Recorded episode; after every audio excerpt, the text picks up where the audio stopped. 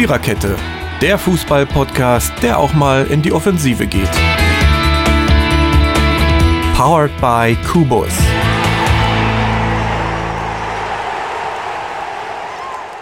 Herzlich willkommen zu EM-Tag Nummer 8, die EM-Fokus.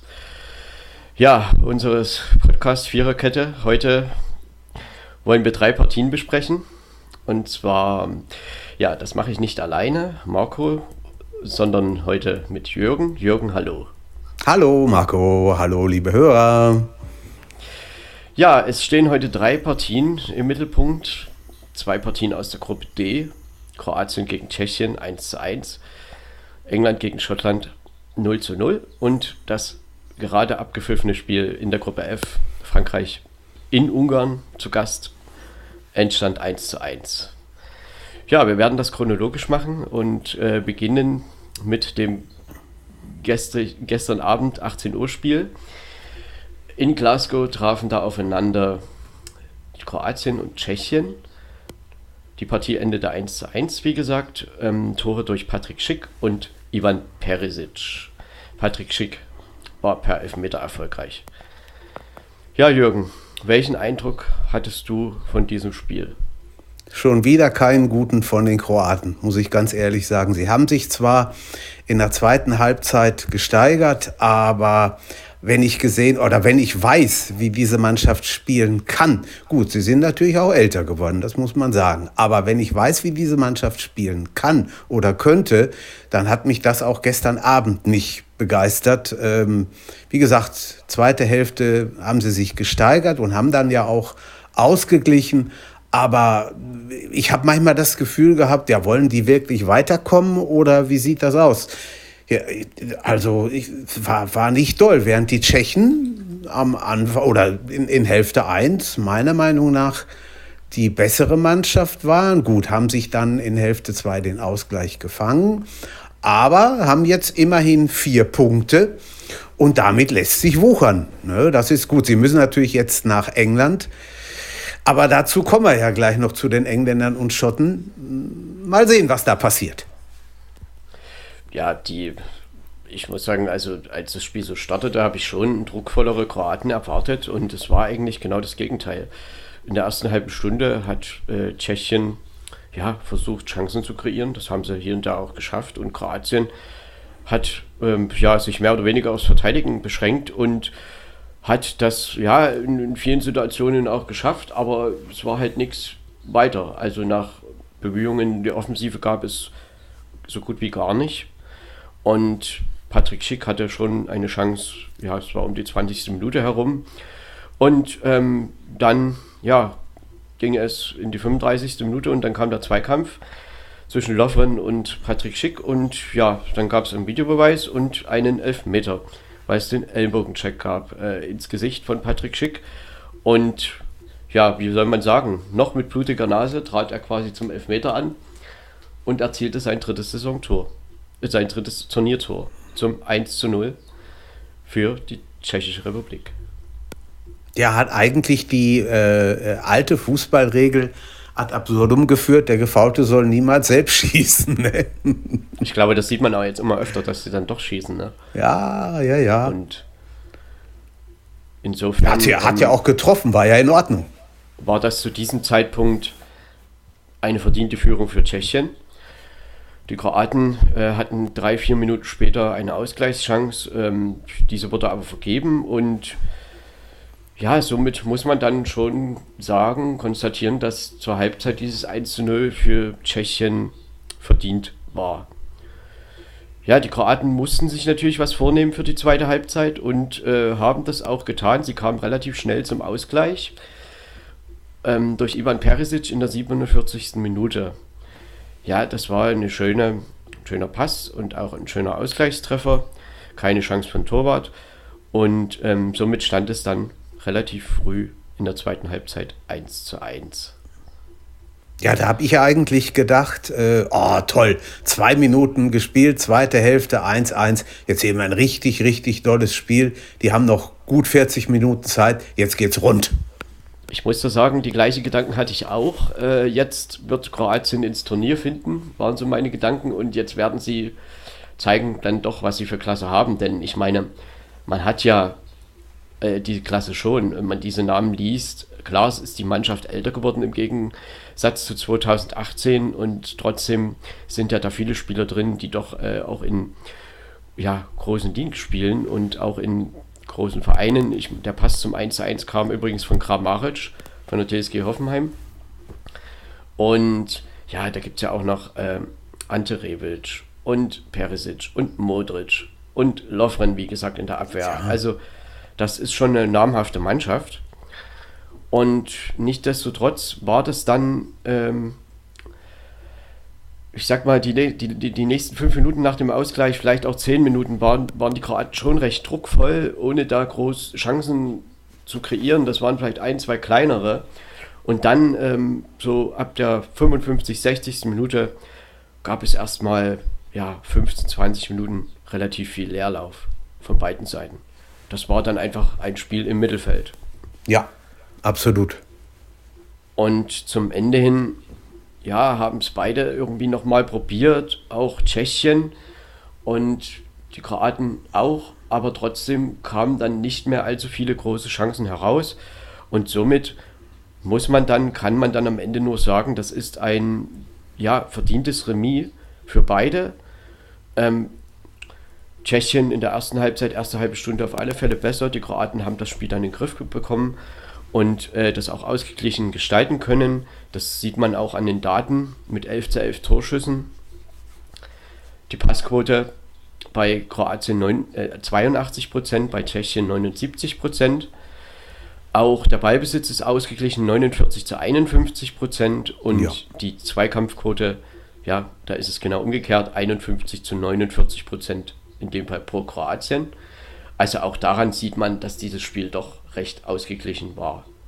Man sagt immer nach solchen Spielausgängen, sie trennten sich schiedlich, friedlich, unentschieden.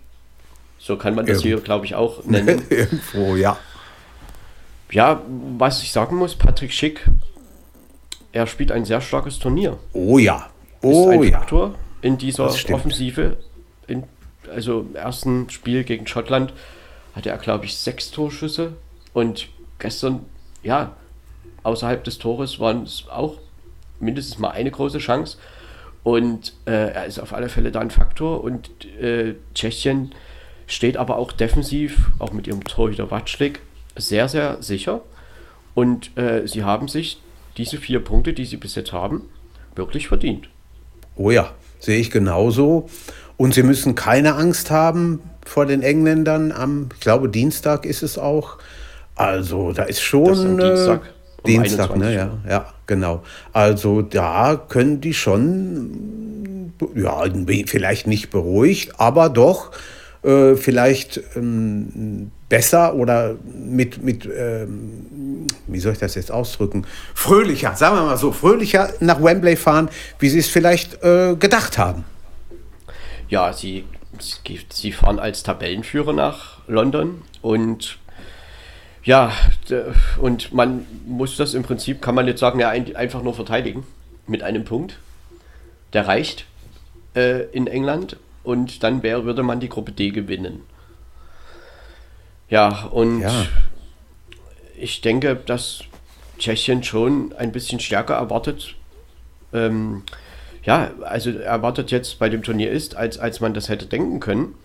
Also ich hatte mir das zumindest so im Vorfeld gedacht, dass sie dann, ich möchte nicht sagen jetzt äh, Schwierigkeiten haben, aber sie machen das sehr äh, strukturiert und wie ich schon sagte, auch defensiv ist diese Mannschaft sehr sicher. Die Kroaten haben kaum äh, nennenswerte Chancen erspielt und das muss man dann doch ja einfach erstmal als positiv sehen. Sehe ich genauso, machen ihre Sache sehr, sehr gut. Also ich bin mal gespannt, wie es weitergeht. Erinnert mich, glaube ich, so ein bisschen an die EM, ich meine 2004. Das will ich jetzt nicht hundertprozentig, äh, da bin ich jetzt nicht hundertprozentig sicher, aber ich meine, da wären sie auch bei gewesen und hätten auch sehr, sehr gut teilweise gespielt. Also das scheint, sie scheinen sich da so auf der EM oder bei der EM recht wohl zu fühlen. Ja, 2004 sind sie gegen Griechenland ausgeschieden. Genau. Ähm, aber wer ist es damals nicht bei diesem Turnier? Ja. Allerdings. und ja, ähm, auch da hatten sie eine starke Mannschaft und hätten ähm, durchaus auch ins Finale kommen können, natürlich. Und ähm, in diesem Jahr, ja, man wird ins Achtelfinale, glaube ich, vorstoßen. Und das kann schon eine Mannschaft sein, die es auch einigen etablierten Mannschaften sehr schwer machen kann. Ja, das glaube ich auch. Also da wird noch so mancher denken, Mensch, Fußball spielen können die schon. Ja, Jürgen, und die Kroaten, was sagst du so da? Au, der Eindruck. Au, au, au. Ja. Weil sie haben einen Punkt ähm, nach zwei Spielen, 1 zu 2 Tore, sind auf Rang 3 also, und spielen ja, jetzt gegen Schottland, die auch einen in Punkt und haben. In und gegen Schottland, ne? Also ja, sie müssen langsam, langsam wach werden, würde ich sagen. Natürlich können sie das schaffen, das ist überhaupt keine Frage. Aber es muss, es muss ein bisschen was passieren. Ne? Also, weiß nicht. Das, äh, die Schotten werden da schon ganz schön Alarm machen, gehe ich mal von aus. Wenn sich ja, England und Tschechien 1 zu 1 oder unentschieden überhaupt, egal welches Unentschieden trennen, ja, dann können die Kroaten nur noch über Rang 3 weiterkommen. Dann ähm, hätten ja Tschechien und England 5 Punkte. Kroatien kann nur noch auf 4 kommen ja. und müsste sich dann über den Tabellenplatz 3 fürs Achtelfinale qualifizieren. Ja, ähm, das ist sicherlich mit 4 Punkten möglich, aber Schottland in Glasgow zu schlagen, das muss man schon auch erstmal tun. Auch ja, wenn ist richtig. diese ähm, ja, schottische Mannschaft da gestern Abend äh, in Wembley gegen England gesehen hat und auch im ersten Spiel gegen Tschechien schon. Also sie können da schon kämpferisch gut, gut dagegenhalten. Ja, und sie haben ja, sie haben wirklich die Chance, weiterzukommen und die werden sich, ich sag mal, den Popo aufreißen. Ne? Die werden richtig, richtig was tun. Und äh, Kroatien hat ja nun in den beiden Spielen, die es gemacht hat, nicht als Übermannschaft gewirkt. Von daher wird, werden die Schotten schon da versuchen, gehe ich mal von aus, weil das einfach ihre Mentalität ist, da äh, auch was zu erreichen. Ne? Ja, also das würde ich genauso sehen. Und ja, ähm, da können wir ja jetzt das zweite Spiel des gestrigen Abends aus der Gruppe D mit reinnehmen. Das fand in London im Wembley Stadion statt und das war ja The Battle of Britain. England so gegen Schottland. Am Ende ein 0 zu 0 und ja, Jürgen, ich meine, das Spiel war lange erwartet worden und mit viel Spannung erwartet worden. Inwieweit Auch von hat mir. es denn die Spannung für dich erfüllt oder welchen Eindruck hattest du von dem Spiel? Tja, also erfüllt hat es die Spannung nicht sonderlich, muss ich ganz ehrlich sagen. Ähm, die Reporter haben vorher noch gesagt, es hat in, in Wembley wohl noch nie ein 0 zu 0 zwischen England und Schottland gegeben. Ja, einmal ist immer das erste Mal, das war nun leider gestern. Und äh, ich weiß nicht, also auch hier muss ich sagen, beim Boxen würde ich den Punktsieg an die Schotten geben, ganz klar, aber wir sind ja hier nicht beim Boxen, von daher bleibt also für beide ein Pünktchen, aber doll war das Spiel nicht. Ähm, die Engländer, wenn man sie gesehen hat in ihrem ersten Spiel, haben sie, finde ich, doch ein bisschen mehr gezeigt als gestern Abend. Ich weiß nicht warum, ich, ich habe keine Ahnung, was los war. Also, und ich weiß auch nicht, äh, warum er äh, Jason Sancho nicht, nicht einsetzt, weder im ersten Spiel noch gestern. Ich meine, alleine entscheiden, aber er wird seine Gründe haben, irgendwie, was weiß denn ich, disziplinarische oder was, ich kann es nicht sagen. Und wenn die Schotten ein bisschen mehr Glück gehabt hätten, hätten sie das Ding durchaus auch gewinnen können. Ja, man muss sagen, dass sie sich diesen Punkt wirklich redlich verdient haben. Also man kann hier mal auf die Statistik schauen. Wir haben hier aus Sicht der Engländer also 9 zu 11 Torschüsse. Da ja, da geht schon los. Statistik führt Schottland schon mal. Ähm, die Passquote bei England 89%, Schottland 81%. Der Ballbesitz war klar bei den Engländern 60 zu 40% und auch die Zweikampfquote spricht für England 54 zu 46%. Gut, das ist jetzt, das sind jetzt statistische Werte. Aber äh, insgesamt, ja, wie kann man das beschreiben? England hat wieder relativ stark angefangen, obwohl es ja gleich nach fünf Minuten auch eine Chance für Adams ähm, für die Schotten gab. Aber trotzdem hat England ja in der zwölften Minute einen Pfostenschuss gehabt nach einer Ecke oder einen Pfostenkopfball. Mason Mount, der die Ecke auch geschlagen hat, hat dann eine ein, zwei Minuten später auch nochmal eine Schusschance gehabt. Ja, aber danach war dann halt äh, die Anfangsoffensive oder wie auch immer man das nennen möchte, der Engländer wieder vorbei. Und das war ja, auch wenn das gegen die Kroaten insgesamt stärker war, aber ja ähnlich, dass sie die ersten 20 Minuten richtig gepowert haben. Äh, diesmal vielleicht nicht ganz so sehr, aber sie waren halt druckvoll. Und danach ließ es aber auch stark nach bei den Engländern. Und äh, nach einer halben Stunde, muss ich sagen, auch Richtung Pause, dann äh, waren dann eher Schusschancen, wenn welche da waren, auf schottischer Seite. Ganz genau, so sehe ich es auch. Die, die Engländer haben dann, war, war, eigentlich völlig untypisch, aber nach einer Viertelstunde irgendwo, ja, nicht eingestellt, aber ergaben sich keine großen Chancen mehr und ja gut, dann kamen die Schotten immer besser nach vorne und, und haben versucht und gemacht und getan. Und äh, deswegen das 0-0 zur Pause ging schon in Ordnung, aus, auch aus Sicht der Schotten, muss man ganz klar sagen.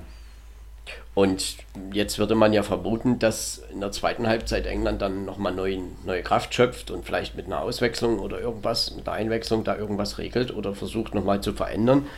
Und ich muss sagen, mit diesen Gedanken bin ich schon in die zweite Halbzeit gegangen, dass jetzt ein druckvolles England da rauskommt und zeigt, äh, dass sie doch eigentlich ja gerade, wenn man die Namen liest, äh, Klasse haben können oder könnten und dass sie dies auch jetzt zeigen. Denn ich sag mal, bei allem Kämpferischen, was Schottland da auf dem Platz lässt, das ist wirklich überragend teilweise.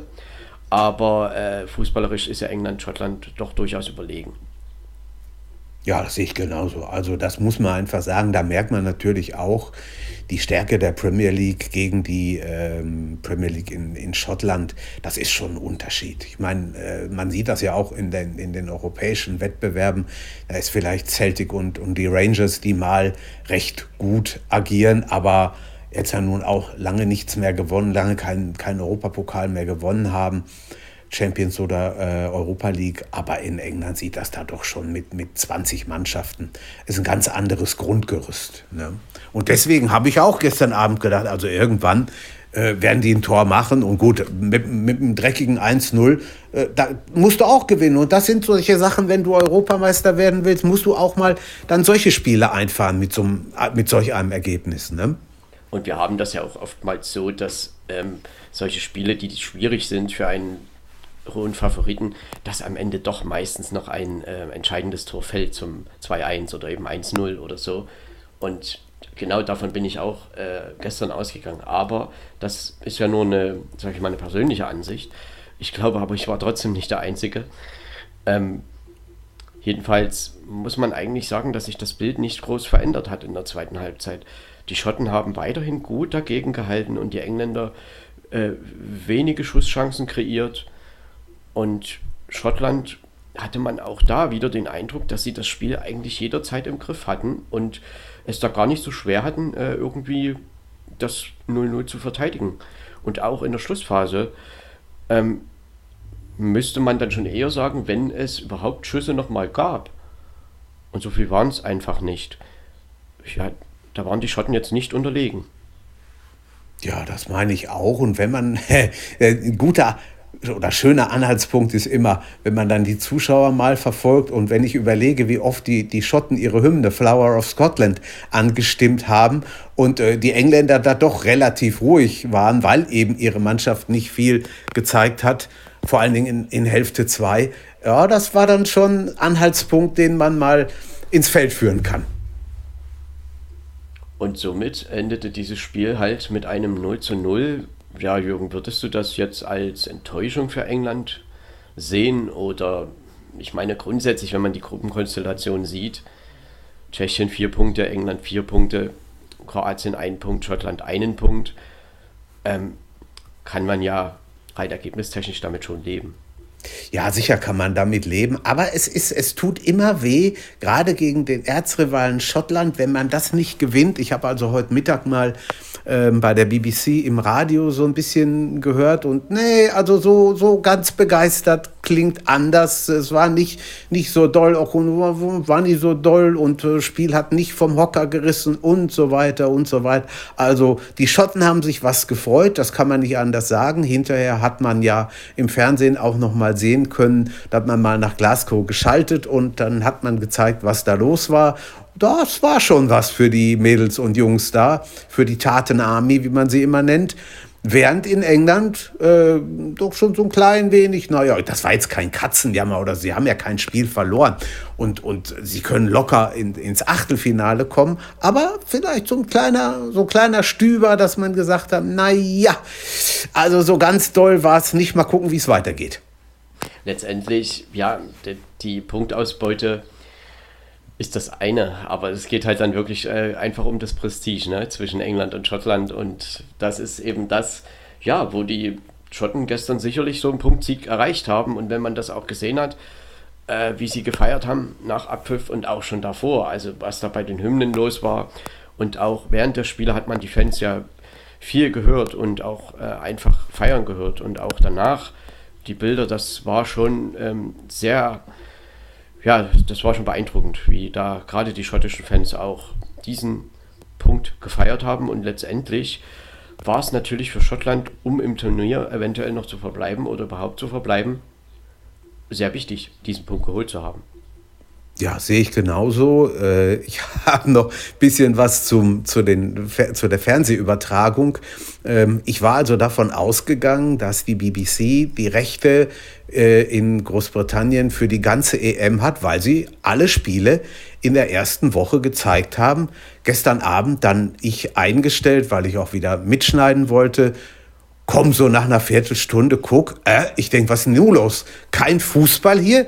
Das kann doch nicht sein. Ja, da haben sie also wirklich nach einer Woche, äh, also ITV, die Privaten haben jetzt die Rechte übernommen in, die, in der zweiten Woche wohl. Und die haben dann gestern Abend eine Runde in Großbritannien, also für England, Wales und Nordirland, haben sie das Spiel gezeigt und auf dem anderen Kanal nur für Schottland mit eigenem Kommentar. Das war also schon sehr, sehr interessant. Und, das habe ich heute Mittag auch gehört, es war in Großbritannien die Sportübertragung mit den meisten Zuschauern bis jetzt in diesem Jahr. 18,3 Millionen haben also das Spiel gestern Abend zwischen England und Schottland gesehen. Letztendlich ist das schon immer sehr interessant. Das gilt ja auch für den deutschen Markt, aber letztendlich kann man das ja für jedes Land irgendwo äh, sagen wie sich diese Übertragungsrechte äh, so verteilen, äh, wie die in den einzelnen Ausschreibungsperioden sich das in den letzten Jahren verändert hat. Und das ist schon dann sehr interessant, wenn du genau so eine Geschichte erzählst, wie man das dann auch auf der Insel aufteilt. Ne? Ja, es, es, ist schon Wahnsinn. Ich hatte, ich, ich habe, es kann eigentlich nur bei ITV dann sein, das geht relativ zügig dann rüber. Und dann fiel mir ein, ach Mensch, guck doch mal, vielleicht haben sie ja jetzt den Kommentar noch aufgeteilt und natürlich war es so. Ne? das ist schon irre. Aber das, das ist so ein, ja. ja, das ist aber so, typisch so, so ein amerikanisches Modell. Die machen mhm. das also gerne. Wenn die also zwei Vereine haben, egal jetzt ob im, im Fußball oder Eishockey oder, oder die anderen Sportarten, Basketball oder Baseball oder was auch immer, dann hat ein Verein die Kommentatoren und der andere hat seine Kommentatoren. Da kann man also schön aussuchen, wen man denn haben möchte. Ja, letztendlich die ähm, Aufteilung der verschiedenen Sportarten und eben auch der Partien das kennen andere Länder, gerade in den USA, gerade in England, in Italien und so weiter, in Spanien. Sie kennen das gar nicht anders, weil das schon jahrelang da so ist, dass eben da gewisse Spiele da laufen und andere Spiele eben woanders. Und ähm, auch mit Pay-TV oder so tut sich da niemand schwer. Und in Deutschland hat sich das halt in den letzten fünf, sechs, sieben, acht Jahren erst entwickelt. Und ja, hier tut sich halt der ein oder andere noch schwer damit, aber das ist halt einfach nur eine Anpassung an den gesamten internationalen Medienmarkt.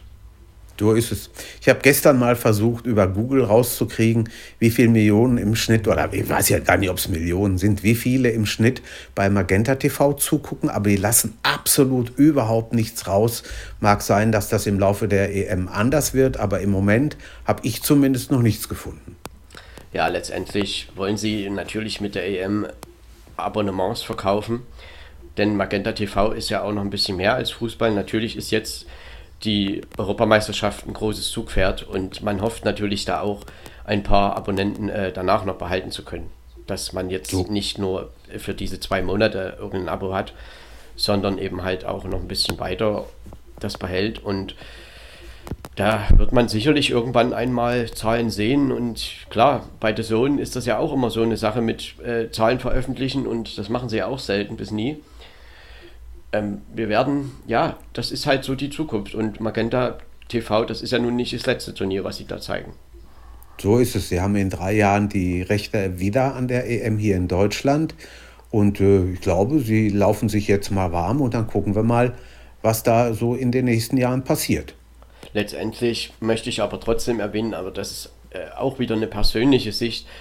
Ähm, ich finde, und da bin ich glaube ich auch ein bisschen konservativ, äh, die Übertragung bei den öffentlich-rechtlichen im deutschen Fernsehen ähm, immer noch sehr in Ordnung und äh, bin da auch, ja, einfach, ich gucke mir das, schaue mir das schon gerne auch da an, weil ich das einfach eben von langer Zeit her kenne und Trotzdem verschließe ich mich nicht den äh, neuen Medien oder den neuen TV-Partnern. Also das kann man gar nicht, wenn man ähm, viele und sämtliche Sachen mitbekommen möchte.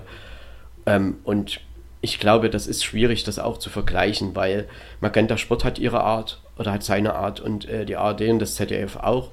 Und da irgendwelche Taktik-Streams oder überhaupt Taktikgespräche äh, aus Schiedsrichtersicht, Szenen zu besprechen, das machen sie irgendwo alle.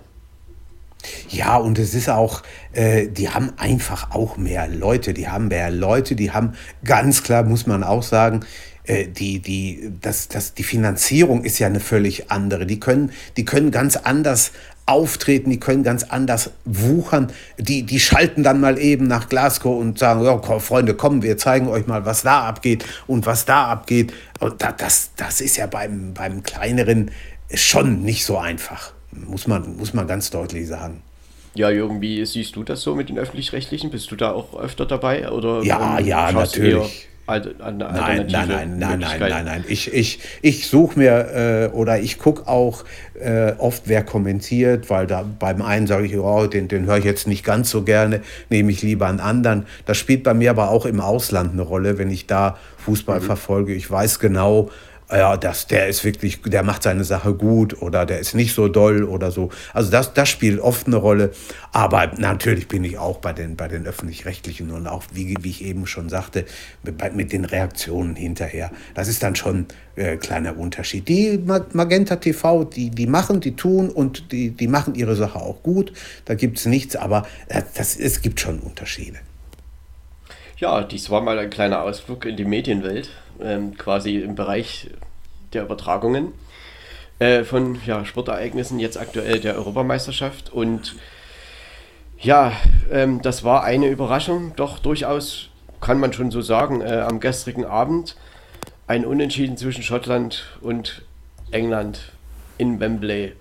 Ja, und wäre das nicht noch schon genug, ähm, haben wir noch ein drittes Unentschieden zu besprechen. Vom heutigen Nachmittag um 15 Uhr in Budapest gab es den Auftakt zum zweiten Spieltag in der deutschen Gruppe F. Und zwar haben gespielt Ungarn gegen Frankreich. Tja, das 1 zu 0 für Ungarn durch Viola in der ersten Halbzeit, 45. Minute oder schon in der Nachspielzeit. Und ja, dann der Ausgleich in der zweiten Halbzeit für die Franzosen durch Anton Griezmann zum 1 zu 1. Jürgen, das kann man doch durchaus als Überraschung bezeichnen, dieses Ergebnis. Wie hast du dieses Spiel gesehen? Was hast du dabei ja. Ja, empfunden? Ja, auf jeden Fall eine Überraschung. Also da gibt es nichts. Das war, und die Ungarn haben es wirklich gut gemacht, haben sich gut angestellt, haben in der ersten Hälfte schon sie haben sehr gut angefangen. Gut, dann, dann war es, dann kam mal so eine Phase wie, im, äh, wie in unserem Spiel gegen Frankreich, wo die Franzosen dann nach vorne kamen und ich gedacht habe, oh, jetzt könnte es, jetzt könnte es kippen, jetzt können sie ein Tor machen oder so. Man weiß ja nie.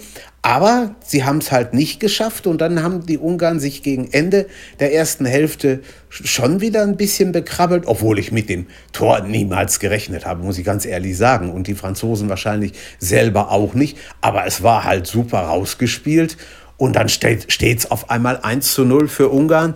Und dass man sich kneift und, und denkt, Mensch, bist denn hier noch beim richtigen Spiel? Was geht denn hier ab? Naja gut, dann Hälfte 2 und Frankreich musste was tun und hat auch was getan. Ähm, da, sie haben dann den Ausgleich gemacht. Ich habe den, den Griesmann ja nach dem ersten Spiel gegen Deutschland äh, kritisiert und habe gesagt, ich habe ihn nicht so oder ich habe ihn nicht viel gesehen, aber heute hat er wirklich gut gespielt und hat dann auch das Tor gemacht. Ähm, und gut, dann hätte es eigentlich jeder noch gewinnen können, sowohl Ungarn als auch Frankreich. Aber es ist beim 1 zu 1 geblieben. Hm, für die Ungarn sicherlich ein, ein dick verdienter Punkt. Gut, die Franzosen werden jetzt, äh, gehe ich mal davon aus, äh, das jetzt nicht, auch, auch jetzt nicht so äh, dramatisch sehen. Aber natürlich, letztes Spiel gegen Portugal, ähm, wie eine Neuauflage des EM-Endspiels von vor fünf Jahren.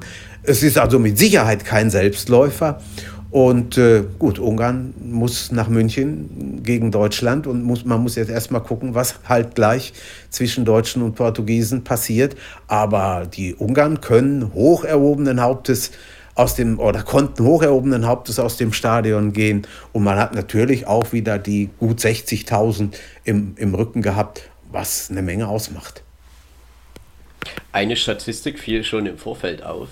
Und zwar war das, dass Ungarn zu Hause gegen Frankreich noch nie verloren hat. Ähm, dabei blieb es so, wie wir jetzt wissen, heute auch. Und man muss schon sagen, die erste Halbzeit war trotz der 1 0 Pausenführung der Ungarn sehr überlegen geführt von den Franzosen. Also das Ballbesitz war zur Halbzeit, hatte ich dann mal nachgeguckt, das waren 70 Prozent für Frankreich. Ja, das glaube ich. Ähm, und äh, letztendlich war es eigentlich nur eine Frage der Zeit, wann geht Frankreich in Führung. Es gab da schon so zwei, drei Situationen, äh, da muss man schon äh, davon ausgehen, dass da vielleicht auch mal einer ein bisschen konsequenter ist und am Ende eine Chance verwertet. Das ist aber eben genau dieses Spiel. Ich meine, Ungarn hat sich hier auch wieder, genauso wie gegen Portugal, sehr dagegen gestemmt und hat wirklich, wirklich eine kämpferisch richtig, richtig überzeugende Leistung gebracht. Natürlich auch angetrieben durch ihre Zuschauer. Das ist bestimmt ein Faktor und ein Vorteil, dass sie zu Hause spielen, in Budapest spielen dürfen. Und letztendlich, ja, kommt dann Ungarn, naja, man kann schon fast sagen, zur ersten Chance und die ist dann eben auch drin. So, und plötzlich steht es 1 zu 0 für Ungarn zur Halbzeit und Frankreich weiß, glaub, wusste, glaube ich, zur Halbzeit gar nicht, was sie machen sollten, weil äh, warum liegen wir hier eigentlich zurück? Ganz genau. War zum, wie sagt man immer so schön, zum strategisch günstigsten Moment. Das, ja, also das sollte man, das kann man genau so sagen, ja. Letztendlich sind ja aber an dieser Stelle immer noch 45 plus Nachspielminuten zu spielen und man geht dann schon davon aus, dass Frankreich im Prinzip mussten sie ja ihr druckvolles Spiel einfach nur weiterführen. So, und dann äh, ist es halt, gerade in Ungarn war heute auch die Hitze ein Faktor. Es war sehr, sehr heiß im Stadion. Ähm, dann ist schon auch davon auszugehen, dass irgendwann ähm, da die Intensität auch der ja, Ungarn, die da immer in der Defensive gebunden waren, äh, irgendwann so mal ein bisschen nachlässt äh, Dembele, Osman Dembele wurde irgendwie, aber wurde in der 57. Minute eingewechselt und ich hatte so das Gefühl, in den ersten Minuten, als er auf dem Platz war, war das auch ein Faktor. Er hatte dann auch einen Pfostenschuss kurz vor dem 1 zu 1 und ja, dann kommt halt eine, ein Freistoß für Ungarn. Das war eigentlich die erste Chance, die Ungarn überhaupt in der zweiten Halbzeit, der erste Vorstoß, den sie überhaupt hatten, mal nach vorne. Und aus diesem Freistoß heraus, der Ball wird von Lulis abgewehrt, fällt dann im Prinzip ja, das 1 zu 0. Lulis, Mbappé, überragende Vorarbeit auf Griezmann. Willi Orban fälscht unglücklich, wieder unglücklich ab. Das hat er auch gegen Portugal leider schon, ja, irgendwie aus seiner Sicht leider getan. Und äh, Griezmann 1 zu 1. Natürlich von den Spielanteilen zu diesem Zeitpunkt oder überhaupt mehr als verdient. Ja, gibt es überhaupt kein Vertun. Urban hat, also unglücklicher kannst du es bald nicht machen. In zwei Spielen zwei abgefälschte Dinger, beide gehen rein. Also das ist schon bitter, ne? Also wenn man, wenn man das überlegt. Ein insgesamt überragendes Turnier spielt. Denn ja, sicher, auf jeden das, Fall. Und, halt und auch, auch Gulaschi im Tor. Also Gulaschi, das ist. Ja, das ist auf alle Fälle ein Faktor, den ich auch noch erwähnen wollte. Gulaschi hat heute ähm, wirklich wieder ein überragendes Spiel gemacht. Also das war, glaube ich, war das gegen Mbappé, also die eine Chance, die er da rausgeholt hat, aber das war nicht die einzige. Also er hat einfach äh, dieser Mannschaft Sicherheit gegeben und die Ungarn haben sich also wirklich überragend dagegen gestemmt und haben sich letztendlich trotz dieser wirklichen Überlegenheit der Franzosen 5 zu 15 Torschüsse aus Sicht der Ungarn, 81% Passquote, Ungarn 91% bei Frankreich, Ballbesitz 34 zu 66 Prozent. Und die Zweikampfquote spricht auch für Frankreich 40 zu 60 Prozent. Ja, trotz dessen, dass die Werte ja auch äh, überlegen waren, hat Ungarn eine sehr intensive Partie geführt und letztendlich, man muss dann schon auch sagen, klar hatte Frankreich die Chancen, wenn sie sie nutzen, gewinnen sie das Spiel 3-1 und niemand sagt irgendwie, ja, warum denn das? letztendlich hat sich Ungarn dagegen gestemmt und sie haben sich den Punkt, wenn man dann auch die Partie gegen Portugal noch dazu nimmt, ich meine, haben sie am Ende, verlieren sie einfach 3-0, das war ja viel zu hoch. Ähm, den einen Punkt nach den zwei Spielen haben sie sich auf alle Fälle verdient.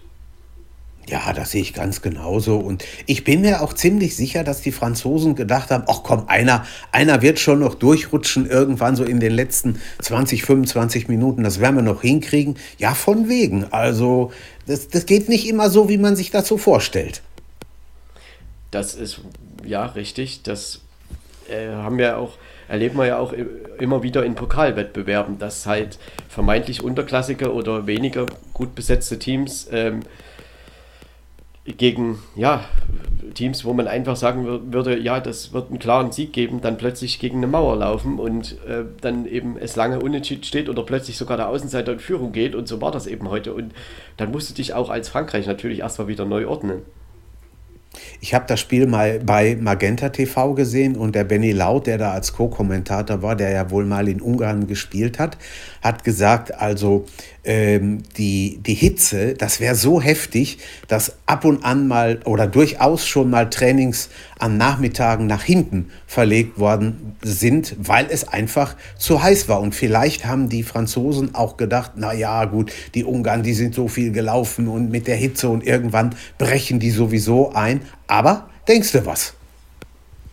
Ja, zum Beispiel Adam Salai, also der Stürmer, der bei Mainz 05 spielt, der wurde ja auch in der 26. Minute ausgewechselt. Ähm, hatte da wohl sehr mit der Hitze und mit Kreislaufproblemen zu kämpfen. Und äh, das war schon heute, glaube ich, ein, ein Faktor. Natürlich kann man jetzt auch immer wieder sagen, äh, das gilt für beide Mannschaften, aber ist ja letztendlich auch so.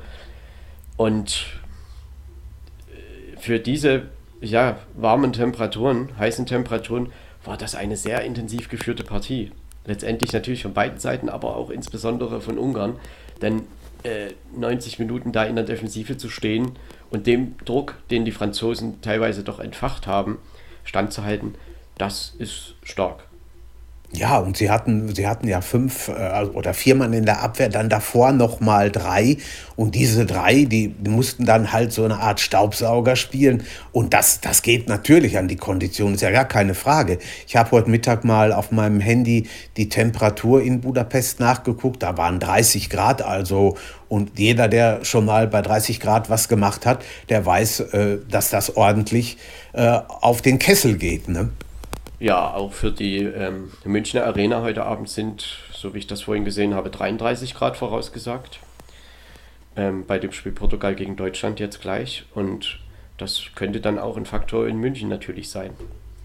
Auf jeden Fall. Es ist schon irgendwo verrückt äh, in Sevilla, wo heute Abend ja die Spanier und Polen aufeinandertreffen. Die hatten heute Mittag schlanke 23 Grad. Also von daher ist das völlig im Moment umgekehrt. Also Spanier hätten sich wahrscheinlich, ob sie sich hier wohler gefühlt hätten, kann ich nicht sagen. Aber bei 23 Grad kann man ja auch Fußball spielen, durchaus. Das ne? ist ideales Fußballwetter, könnte man sagen. Ganz genau. Ja, letztendlich hat Ungarn jetzt einen Punkt. Frankreich steht bei vier Punkten. Und jetzt vor dem Abendspiel Portugal bei drei Punkten und Deutschland bei null Punkten. Das heißt, die DFB 11 steht jetzt gleich schon doch unter Druck. Also klar war das vor diesem Nachmittagsspiel auch schon irgendwo, ja klar, dass, dass man äh, dieses Spiel nicht verlieren darf gegen Portugal. Aber ich glaube, das ist jetzt umso mehr klar geworden, denn ähm, auch Ungarn hat natürlich jetzt äh, die Chance am Dienstag gegen die DFB 11 da irgendwie noch was in Richtung Achtelfinale zu tun. Und ich denke, es läuft dann eher so, wir hatten ja in den letzten Tagen gesprochen mit drei und vier Punkten für Rang 3 in den Gruppen. Es wird schon eher auf vier Punkte hinauslaufen. Vielleicht wird einer mit drei Punkten durchkommen, aber ich denke, es wird sich dann eher so Richtung vier Punkte entwickeln. Und ja, natürlich muss Ungarn dann gegen die DFB 11 gewinnen. Aber Deutschland sollte heute ja auf alle Fälle nicht verlieren und sollte eigentlich eher das Spiel doch zu seinen Gunsten entscheiden. Die andere Seite ist, die Gruppe ist auch so eng, dass Deutschland diese Gruppe natürlich auch noch gewinnen kann. Ja, es ist, es ist äh, in, nicht in allen Gruppen, aber es ist in vielen Gruppen noch sehr, sehr eng, ist noch vieles, vieles möglich. Und ich meine auch, also sie sollten heute möglichst nicht verlieren, denn dann wird es wirklich eng. Wenn, wenn es noch einen Weckruf gebraucht hat, dann war dieses 1 zu 1 auf jeden Fall so einer. Und äh, ich, jetzt dürfte eigentlich auch dem Letzten klar sein, Jungs, wir müssen uns heute Abend richtig ranhalten, wir müssen richtig was tun, sonst äh, könnte das Turnier schneller für uns zu Ende sein, als wir das, äh, als wir das denken. Und das nach drei, das muss man ja auch mal sich überlegen, nach drei Spielen zu Hause. Ja. Ja, man, man sieht, dass die in Anführungsstrichen kleineren Mannschaften es den etablierten doch durchaus sehr, sehr schwer machen. Denn äh, heute dieses 1 zu 1 in Budapest oder eben auch das 0 zu 0 gestern in Wembley, ich glaube, damit haben die wenigsten gerechnet. Und letztendlich wird es den ähm, Mannschaften wie England, Frankreich jetzt nicht unbedingt wehtun, aber sie haben, glaube ich, fürs dritte Gruppenspiel äh, noch mehr zu tun, als ihnen vielleicht lieb sein will oder als ihnen vielleicht lieb ist.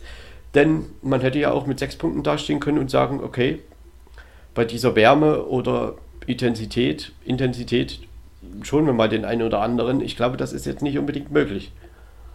Ja, das glaube ich auch. Und äh, da werden Mannschaften wie Italien oder Belgien oder die Niederlande natürlich auch denken, na, guck mal, also die lassen doch auch das eine oder andere Federchen. Also von daher gucken wir erstmal, äh, wer denn dann am Ende da durchkommt und wer nicht. Es ist alles noch drin. Es ist noch nichts in Stein gemeißelt.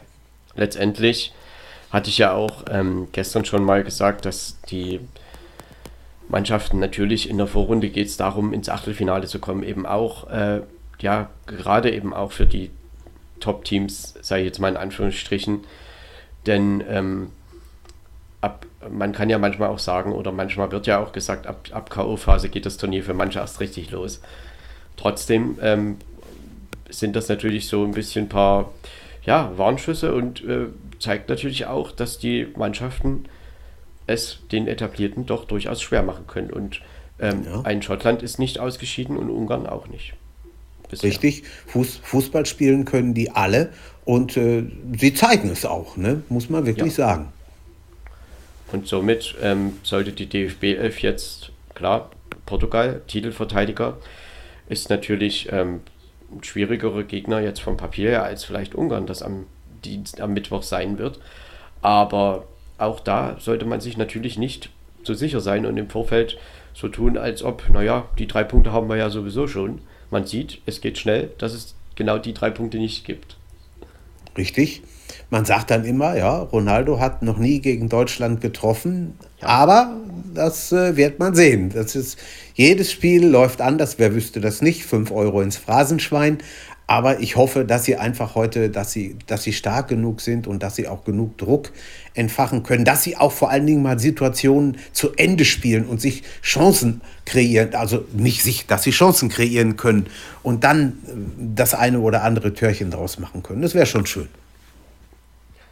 Ja, letztendlich für Portugal wäre das natürlich auch ein Riesenschritt, wenn sie heute die DFB 11 schlagen könnten oder zumindest einen Punkt holen ich glaube, das wird das vordringlichste oder erste Ziel erstmal sein für Portugal, dass man die DFB 11 einfach hinter sich hält. Ähm, äh, ein Sieg wäre natürlich ein Riesenschritt, weil man dann nämlich auch als Tabellenführer gegen Frankreich in das letzte Gruppenspiel gehen äh, würde.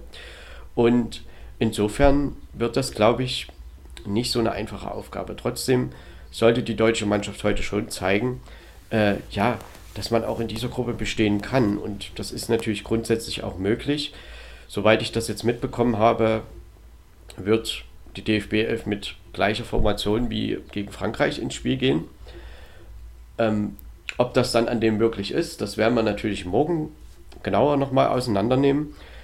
Und ja, im Prinzip ist Portugal schon irgend sowas wie ein Lieblingsgegner der DFB 11. Wir haben bisher 18 Spiele gegen Portugal bestritten, davon drei Siege der Portugiesen, fünf Unentschieden und zehn Siege der DFB 11.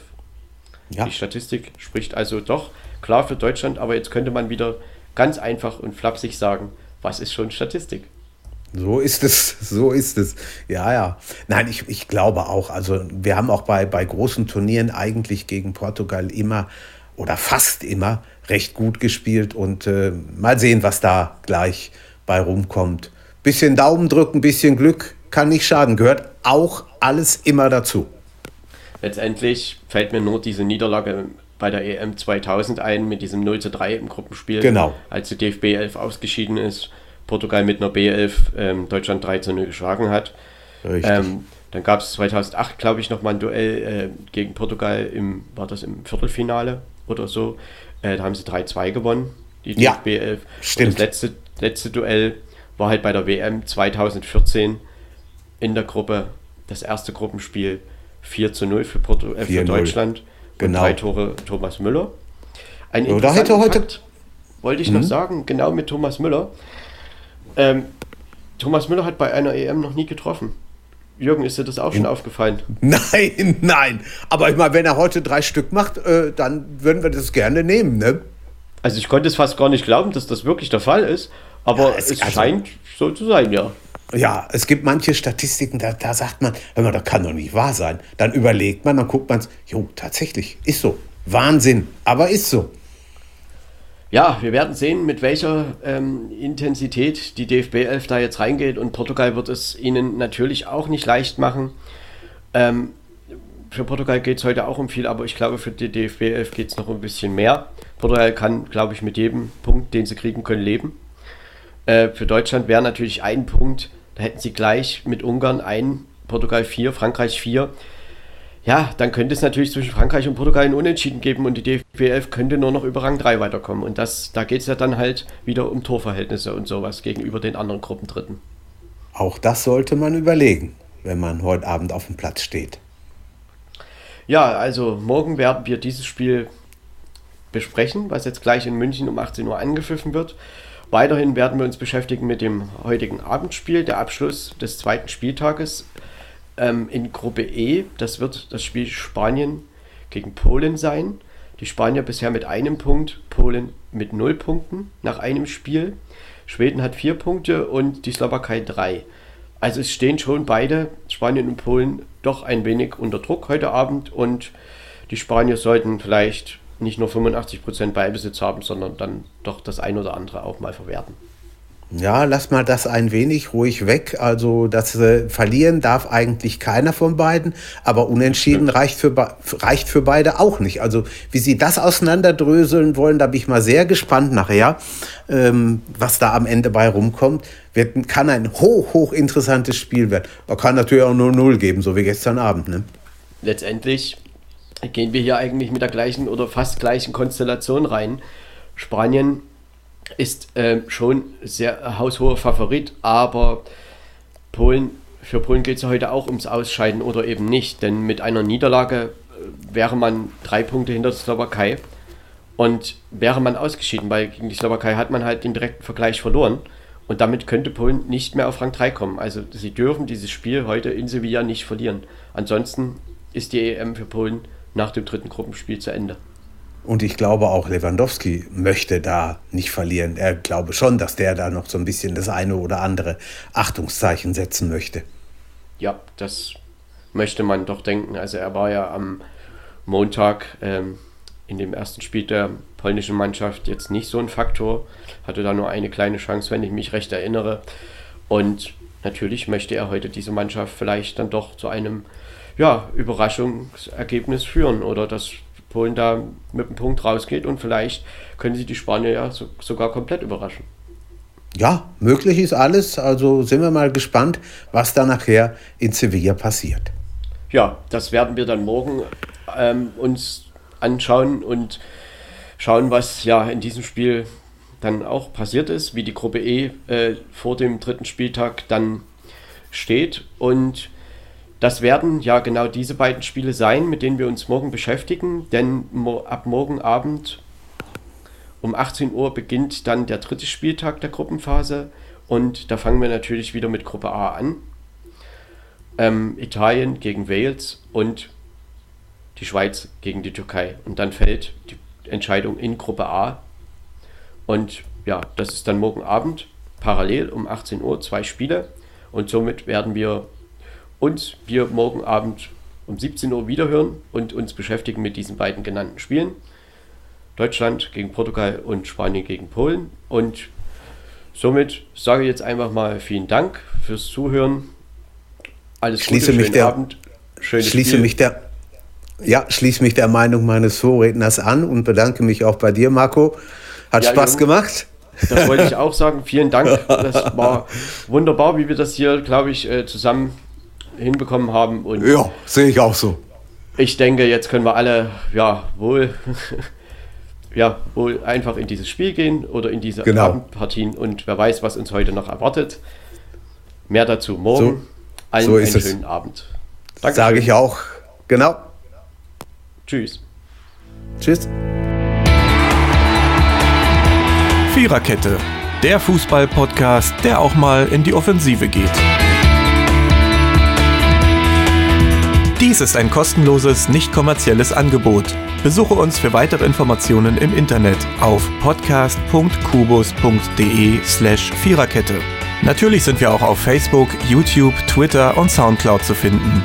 Wir freuen uns über Bewertungen, Rezensionen und sonstiges Feedback auf iTunes oder in den sozialen Netzen.